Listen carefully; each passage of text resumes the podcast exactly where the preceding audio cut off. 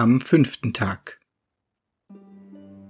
Ein Flug durch die Luft über Odes Land. Gib Acht auf den Sturm, den Wüstensand. Dich, o oh Held, erwartet ein Knochengrab.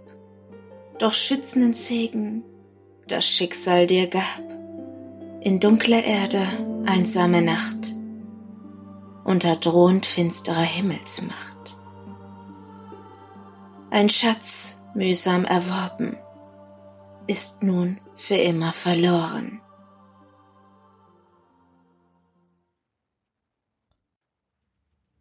Alle vier wurden von einem heftigen Schwindel ergriffen, als sie in den Abgrund stürzten. Der Wind pfiff ihnen um die Ohren, als sie immer schneller auf die Erde zu rasten. Sekundenlang sah Richard die im Nebel liegende Tiefe unter sich. Und dann erblickte er als scharfe Silhouette vor dem dunklen Himmel die Klippe, von der sie gerade gestürzt waren, und dahinter einen vogelartigen Schatten, der sich direkt auf sie zubewegte. Plötzlich fühlte er einen Schlag und seine Brust fühlte sich an, als würde sie von Eisenringen umklammert. Als er an sich herunterblickte, waren seine Rippen von riesigen, gelblichen, mit Horn gepanzerten Krallen umspannt. Direkt neben sich bemerkte er Melik und rechts neben sich erkannte er Orkan und Serena. Alle hingen sie schlaff in den riesigen Klauen. Die vier Freunde befanden sich noch immer in der Luft, waren aber jetzt vor dem rasenden Fall in die Tiefe gerettet. Richard fühlte ein Kitzeln auf seiner Haut. Vorsichtig sah er nach oben und sah Federn, die sich mächtig über ihm aufdusterten. Er sah alles doppelt. Dann verlor er das Bewusstsein.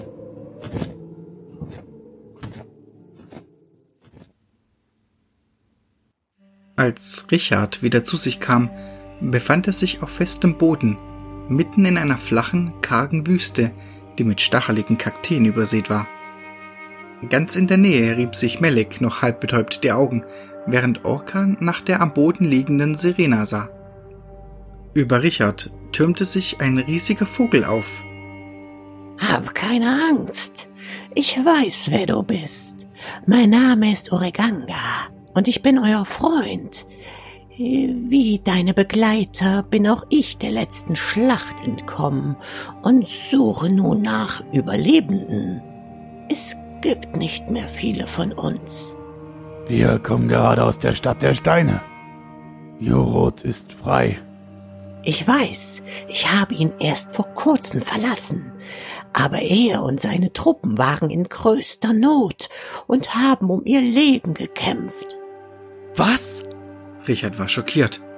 Es schien doch alles in Ordnung, als wir gingen. Als ich dort vorbeikam, war nichts in Ordnung, sagte Oganga und schüttelte traurig den Kopf. Dann erzählte er, was passiert war. Riesige Ohrwurmsoldaten mit scharfen, schwarzen Zangen bewaffnet waren im Anmarsch auf die Stadt. Jurot und seine Truppen kämpften tapfer gegen die massenhaft in die Stadt eindringenden Soldaten.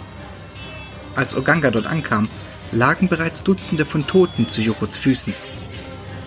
Aber es kamen ständig mehr Soldaten nach. Warum bist du nicht fortgeblieben und hast Jurot geholfen? Das habe ich eine Weile getan, aber Jurot zwang mich förmlich zu gehen. Er sagte mir, ich soll euch drei suchen, da eure Mission wichtiger sei als seine. Wie gut, dass ich seinem Rat folgte. Richards Zorn war plötzlich wie weggeblasen. Ihm fiel ein, dass er Oganga noch gar nicht dafür gedankt hatte, dass dieser ihm und seinen Freunden das Leben gerettet hatte. Ich danke dir dafür, dass du uns gerettet hast. Auch Orkan und Melik murmelten ein leises Dankeschön. Oganga nickte nur und meinte dann, wir sollten uns jetzt auf den Weg machen. Ich fliege voraus, um sicherzustellen, dass keinerlei Gefahr besteht, und ich suche eurer Freundin die Hilfe, die sie jetzt braucht.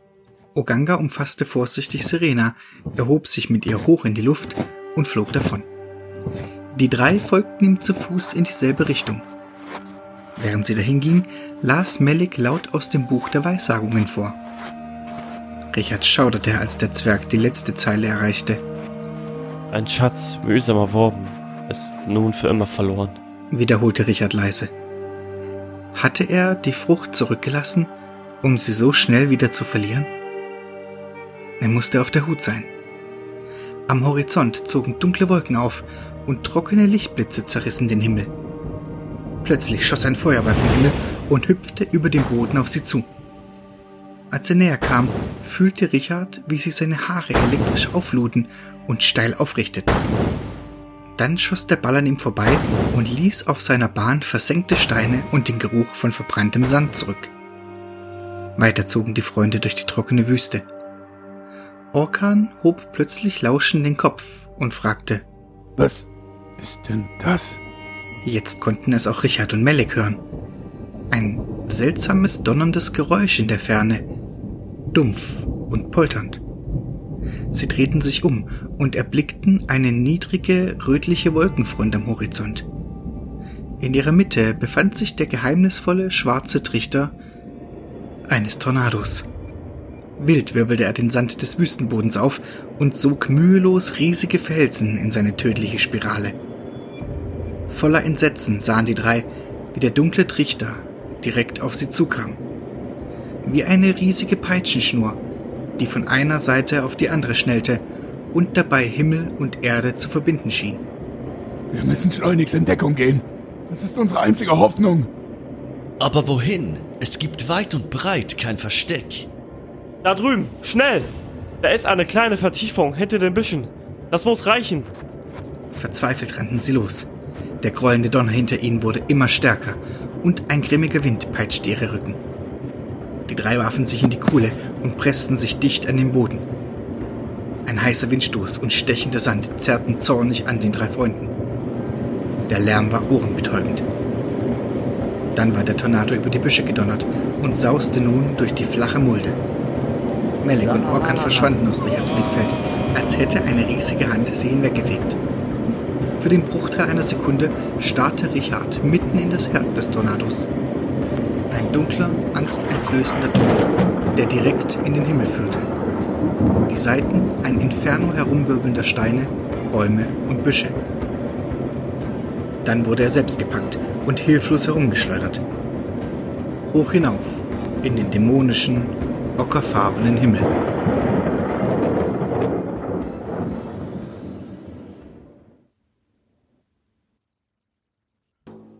In der Zwischenzeit war Oganga schon weit voraus in die Berge geflogen.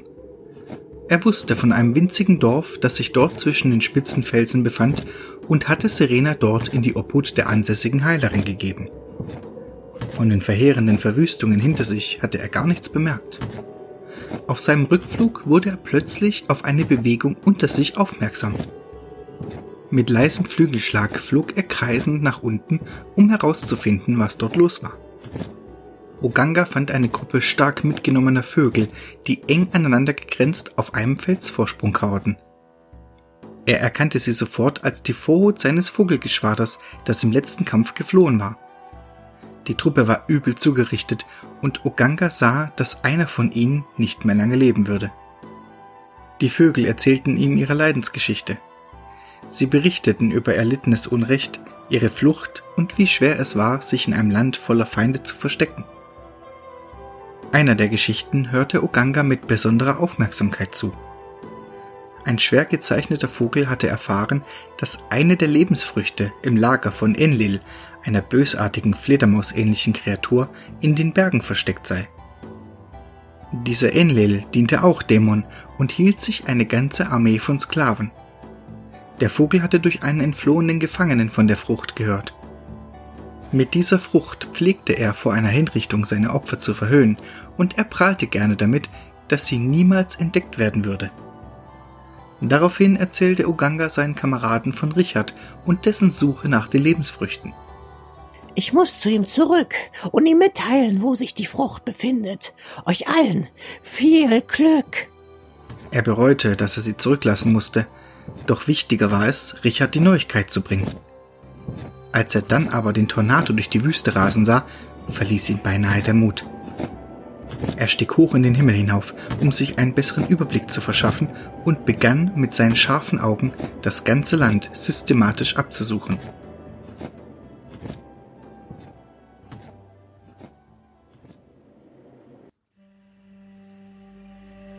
Während Oganga durch die Lüfte schoss, setzte der Tornado die drei gerade irgendwo in der Wüste ab. Der Wind muss allmählich nachgelassen haben. dachte Richard, während sie sanft auf dem Boden landeten. Hätte der Wirbelsturm sie früher ausgespuckt, wären sie wahrscheinlich auf dem ausgedörrten Wüstenboden zerschellt. Richard fand sich in einer flachen Mulde voller Skelette wieder. Überreste eines schrecklichen Kampfes, wie er vermutete. Nicht weit entfernt entdeckte er Melek und Orkan, die ungeschickt aus einem klampernden Knochenhaufen hervorkrochen.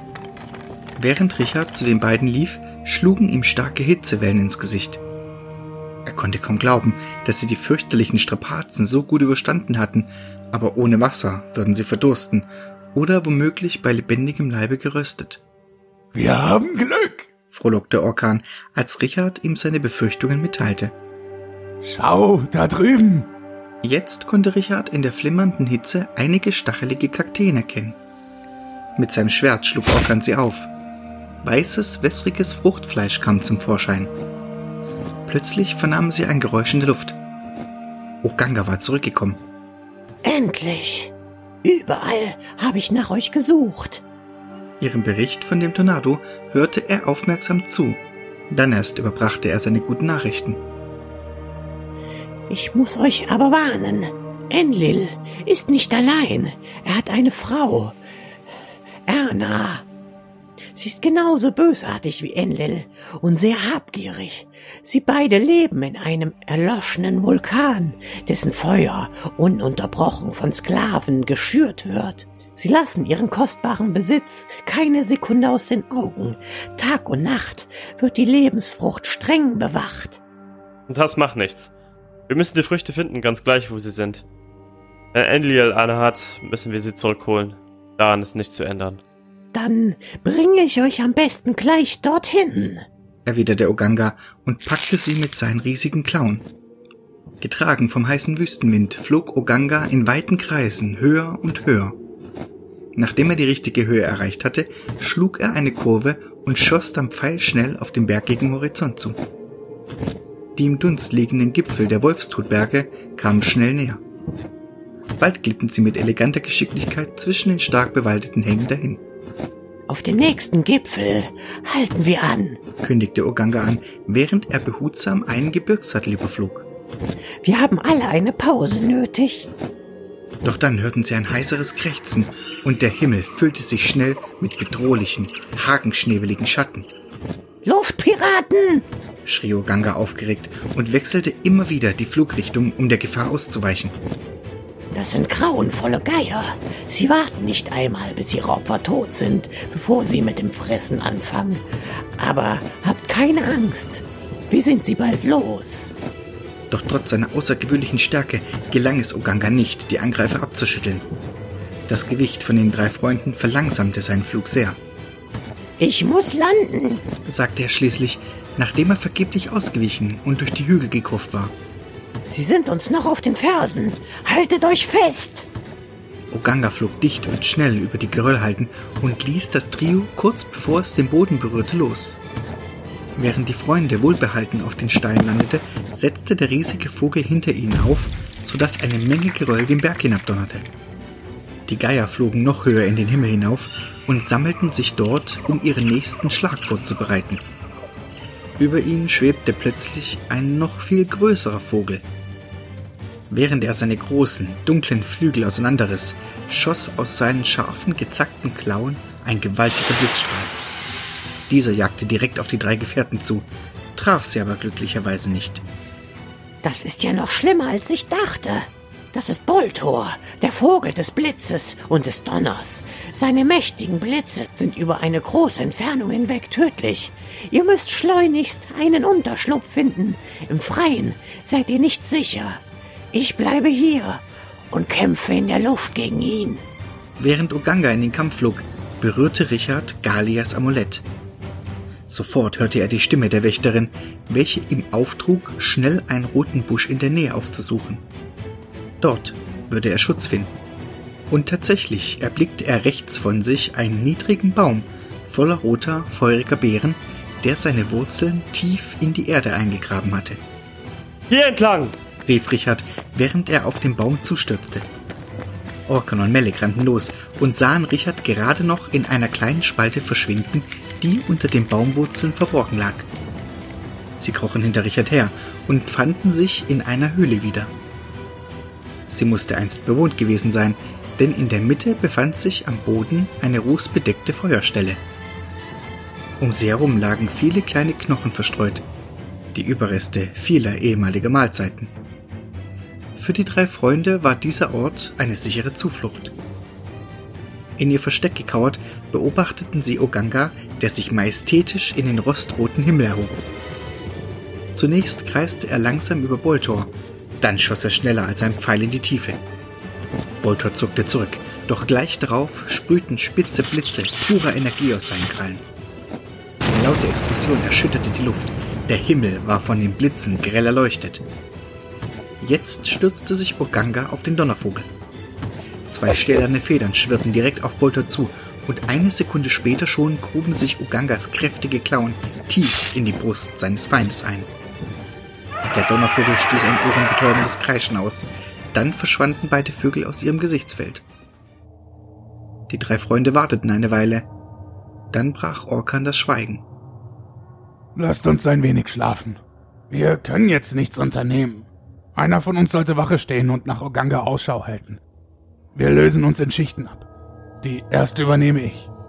Er musste Richard und Melek nicht lange zureden.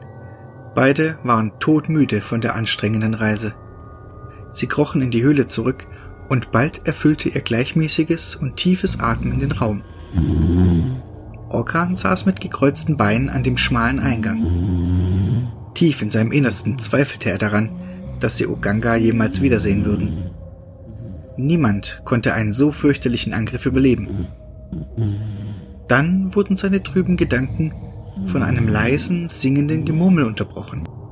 Vor der Sonne, hinter dem Mond, vergehen die Tage blitzschnell. Bei 26 ist die Zeit um. Alles Böse ist vergangen. Es war Melek, der im Schlaf gesprochen hatte. Orkan drehte sich um und starrte auf seinen verhutzelten Gefährten. Doch er konnte den Sinn seiner Worte nicht enträtseln. Dann widmete er sich wieder seiner Wache. Dann widmete er sich wieder seiner Wache. Er fragte sich, wie lange er noch warten solle bis zur Wachablösung durch einen seiner Freunde und streckte seine schmerzenden Glieder aus. Plötzlich schreckte er auf und stellte fest, dass er eingenickt war. Er sprang auf und spähte aus der Höhle hinaus. Doch weit und breit war kein Vogel zu sehen. Orkan kroch in die Höhle zurück und weckte Richard und Melek. Während sich die beiden den Schlaf aus den Augen rieben, schilderte ihnen Orkan die Lage. Auch wiederholte er Meleks nächtliche Worte, in der Hoffnung, dass sie einer von ihnen vielleicht verstehen würde. Richard schüttelte aber nur den Kopf. Es hört sich wie eine der Weissagungen an. Wir müssen einfach abwarten und sehen, was es bedeutet. Das Wichtigste ist aber unsere Suche nach der Frucht. Da Oganga bis jetzt nicht zurückgekehrt ist, hat es keinen Sinn, länger zu warten. Vielleicht ist er tot. Ich denke, wir sollten weiterziehen. Die drei traten hinaus in die hügelige Landschaft. Um sie herum lagen Zeugnisse eines schrecklichen Kampfes verstreut. Unzählige Federn bedeckten den Boden, die Felsen waren voller Blut. Frisches Gestein zeigte sich dort, wo Bolters Blitze ihr Ziel verfehlt hatten. Der Himmel selbst war unheilvoll rot gefärbt. Aber Vogelleichen waren nirgendwo zu sehen. Richard war über die Wildheit des Kampfes entsetzt. Hoffen wir, dass Oganga in Sicherheit ist, sagte er leise. Dann setzte er seinen Weg fort. Melek und Orkan kletterten über die losen Steine hinter ihm her. Richard entschied, dass sie sich alle mit Meleks Seil sichern sollten, denn je weiter sie kamen, desto steiler wurde der Abhang. Das Seil wurde unentbehrlich, als sie sich gegenseitig halfen, die schwierigsten Abschnitte des Abhangs hinunterzukommen. Obwohl sie den direktesten Weg abwärts nahmen, schien der Talboden so weit entfernt wie eh und je. Die drei balancierten vorsichtig auf einem schmalen Felsvorsprung entlang zu einem Weg, der leichter schien, als Melik seinen Halt verlor. Verzweifelt versuchte er, mit seinen Händen einen Halt zu finden. Umsonst. Er stürzte in den Abgrund. Richard konnte Orkan gerade noch warnend zurufen, sich gut am Seil festzuhalten. Wieder einmal zeigte das Seil seinen wahren Wert. Stück für Stück gelang es Richard und Orkan, Melek nach oben in Sicherheit zu ziehen. Aber dann, als seine Fingerspitzen gerade den Felsvorsprung berührten, gab es einen unheilvollen Knall und das Buch der Weissagungen flog den Berg hinunter. Zunächst taumelte es durch die Luft, dann prallte es in hohen Bögen von den Felsen ab, bis die drei es schließlich ganz aus den Augen verloren. Ein entferntes, dumpfes Aufschlagen war das sichere Zeichen, dass das Buch irgendwo gelandet war. Aber wo? Das wusste natürlich keiner von ihnen.